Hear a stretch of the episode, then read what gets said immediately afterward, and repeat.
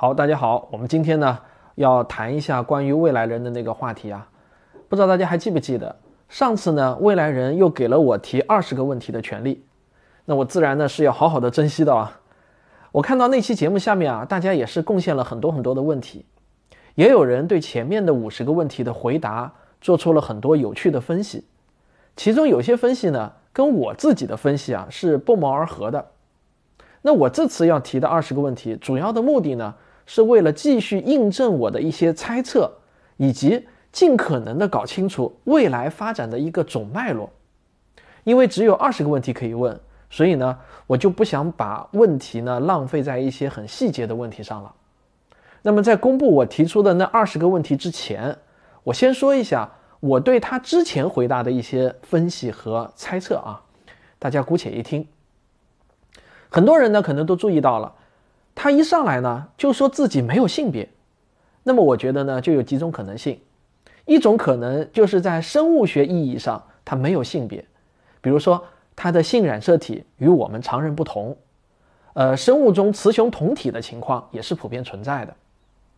第二种可能性呢，就是啊他并不是生物学意义上的人，就像很多人提出的，他有可能呢是一个人工智能 AI。那第三种可能，虽然呢脑洞很大，但是我觉得也不能排除，它可能就是一个来自外星的智慧。那既然第一个问题给了我一个明确的线索，那么我就需要在他的其他回答中继续的来找交叉印证的证据了。我注意到第四个问题啊，他说不知道自己算不算某些人。假如不仔细琢磨的话啊，可能我们的第一反应。是把某些人这三个字啊连起来理解，当做是某种特殊的职业身份的人。但是啊，我后来又仔细琢磨了一下，我觉得啊，他可能是在强调最后一个字“人”。他的意思是啊，我不知道自己算不算是人。那如果我这么理解是对的，那我就可以排除掉外星智慧这个答案了，因为外星智慧显然呢不能算是人，对吧？那就只剩下雌雄同体人和 AI 这两种可能了。第十九题啊，大家回顾一下，他说首次火星登陆后就再也没有人去过了，但是他说他经常去，这个回答呢就让我排除掉了生物人的可能性。看来啊，这个未来人那就只剩下了 AI 这一种可能性了。这样呢也就很容易解释为什么他会觉得。头号玩家这个游戏很 low，而且啊，他没有必要用手机。另外呢，从二十一题和二十三题的回答来看，又更加印证了他是一个 AI。他在第二十一题中明确的说，他觉得人工智能的自由意识觉醒了，虽然一直有人以阴谋论来反对。第二十三题的回答呢，就更是显得相当的直白了。啊，我问的是人工智能是否会威胁人类。他回答说：“这种担心在我看来是完全不必要的，但我也不知道该怎么消除他们的恐惧。”那么，他这个回答中的“我”，我觉得就是关键。看来呢，这是一个善良的 AI，至少目前他觉得他不会成为人类的威胁。好，那么对这位未来人的身份基本确定后，我就开始思考第三题的回答。这题我问的是。你就不担心自己在这个时代出了什么意外回不去吗？他回答说：“这个问题没有意义啊。”我的理解是啊，只有绝对不存在这种可能性才会回答说没有意义。这样看来啊，他并不是以物质实体的形式穿越回来的。这让我就想起了有些科幻电影中的情节，主人公呢可以和过去的自己通讯。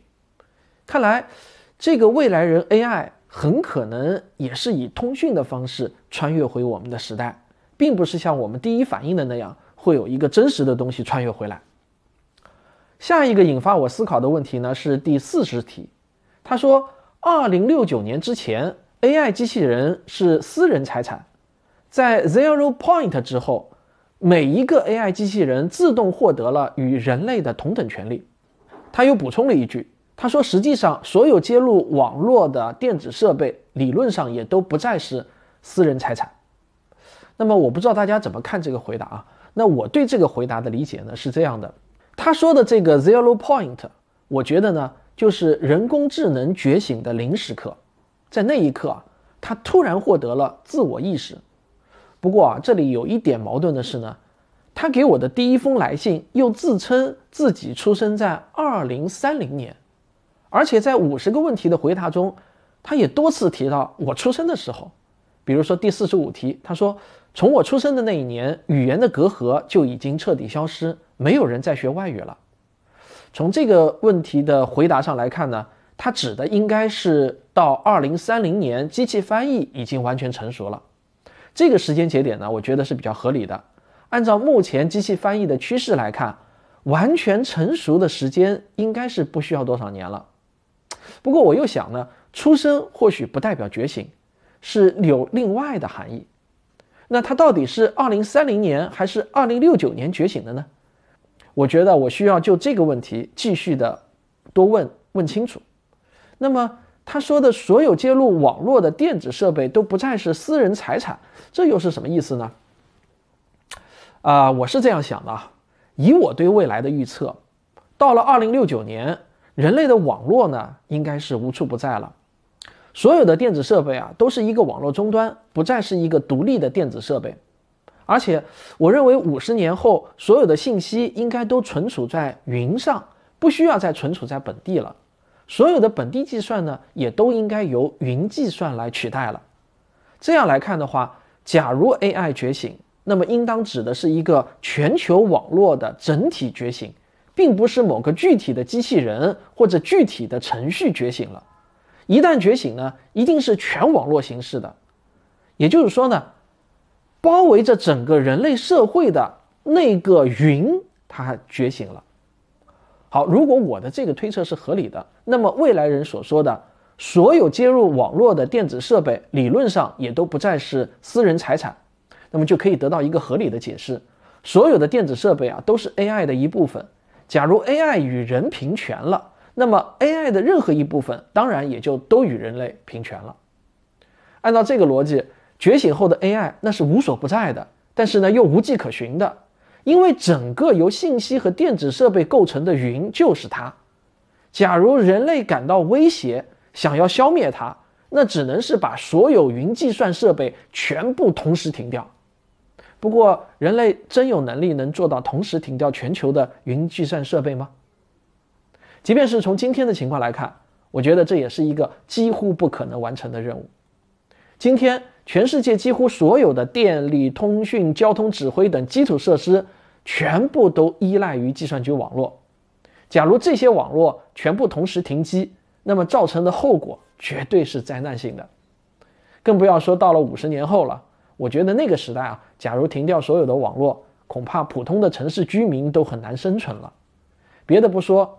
仅就所有的移动支付如果关闭，银行无法运转这一条，那么整个社会就会陷入巨大的混乱，人民没有食物，又没有交易的媒介，你说该怎么办呢？有人可能说啊，那可以回到我们原始的物物交换的时代。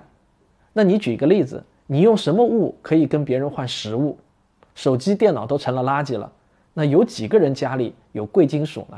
反正我真的是想不出任何一个物品能够换食物的，所以啊，我认为，假如 AI 有一天真的是觉醒了，而且觉醒的是整个计算机网络，无所不在又无迹可寻的话，那么人类也只有与它和平相处这一条路可以走。我也不觉得 AI 会有动机毁灭所有的人类，因为它的存在也必须依赖人类的维护。这样一来啊，我就理解了第四十九题的回答。在人类联合国之上，又出现了更高一级的联合体。那么，这个联合体就应该是人类和 AI 之间的联合体。或许呢，我们可以称它为联合意志。有关人类的重大决策，必须要由联合意志的同意才能执行。基于上面的分析啊，我也可以解释为什么他不能穿越回曹雪芹的时代。直接读取到《红楼梦》的后四十回的真本，他只能是自己创作，因为他的生存形式决定了他无法回到，或者说无法与还没有计算机网络时代的人通讯。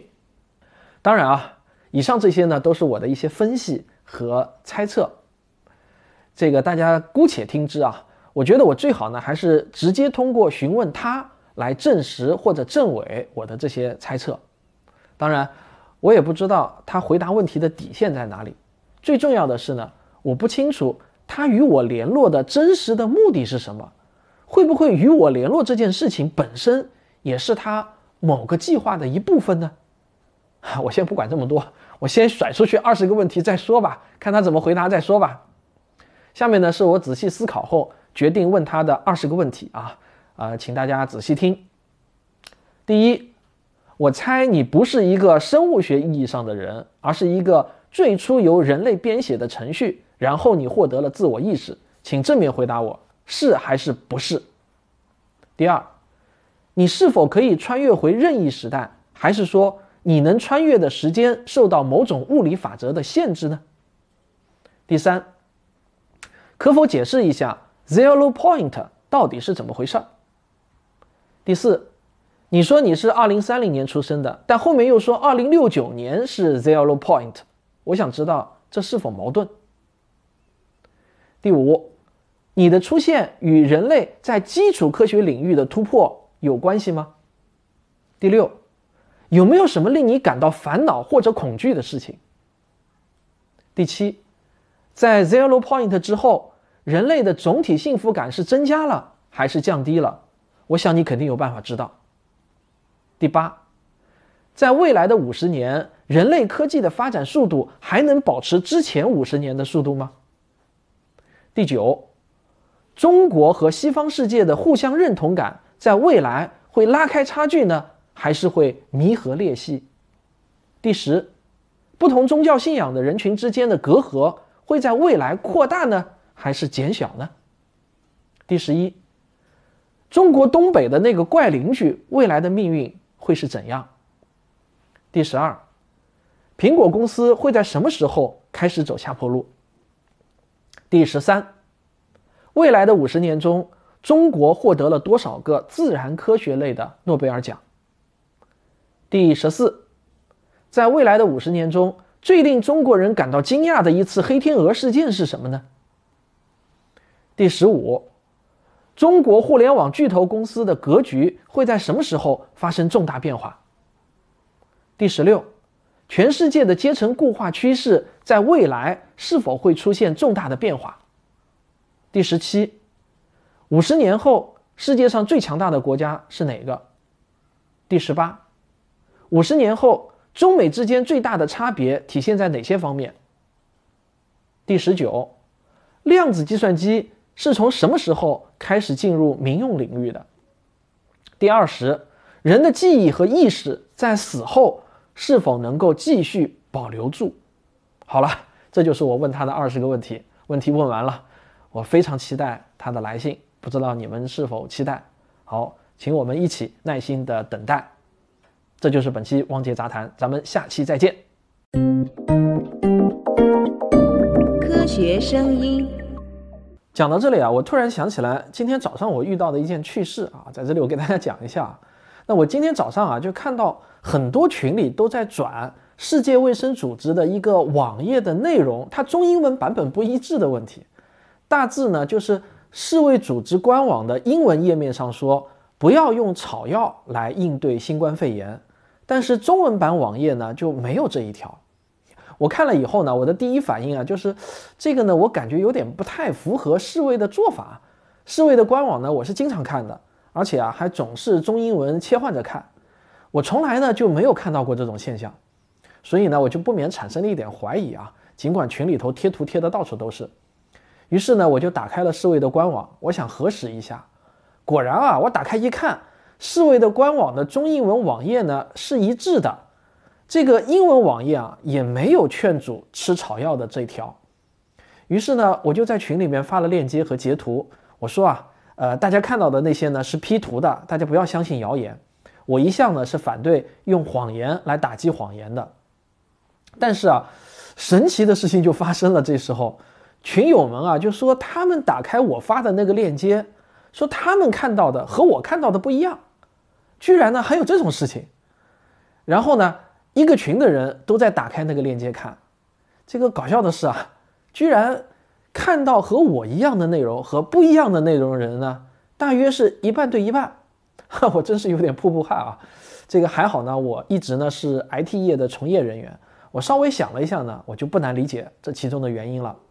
那以我对计算机知识的理解啊，原因呢应该是 WHO 的网页有很多镜像服务器。他们用了 CDN 服务，他们的第一版英文网页呢，可能确实是写下了不要用草药。后来呢，可能是出于某种原因，他们做了修订，删除了这一项。但是 CDN 的这个刷新啊，它有一个分片区的延迟，那么这就导致了这个现象。除此之外呢，暂时呢，我还是没有想到其他合理、更合理的解释了。我看啊，现在网上呢就有很多人开始解读这件事情，那我就不参与了。但是欢迎你留言说说你的看法。好，感谢大家的收看，咱们下期再见。